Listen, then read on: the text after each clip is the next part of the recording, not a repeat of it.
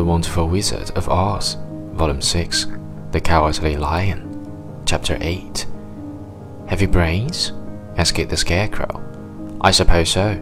I've never looked to see, replied the Lion. I am going to the Great Oz to ask him to give me some, remarked the Scarecrow, for my head is stuffed with straw. And I am going to ask him to give me a heart, said the Woodman. And I am going to ask him to send Toto and me back to Kansas, added Dorothy. Do you think Oz could give me courage? asked the Cowardly Lion.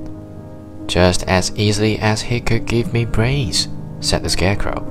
Or give me the heart, said the Tin Woodman. Or send me back to Kansas, said Dorothy. Then, if you don't mind, I'll go with you, said the Lion for my life is simply unbearable without a bit of courage. You will be very welcome, answered Dorothy, for you will help to keep away the other wild beasts. It seems to me they must be more cowardly than you are if they allow you to scare them so easily. They really are, said the lion, but that doesn't make me any braver, and as long as I know myself to be a coward, I shall be unhappy.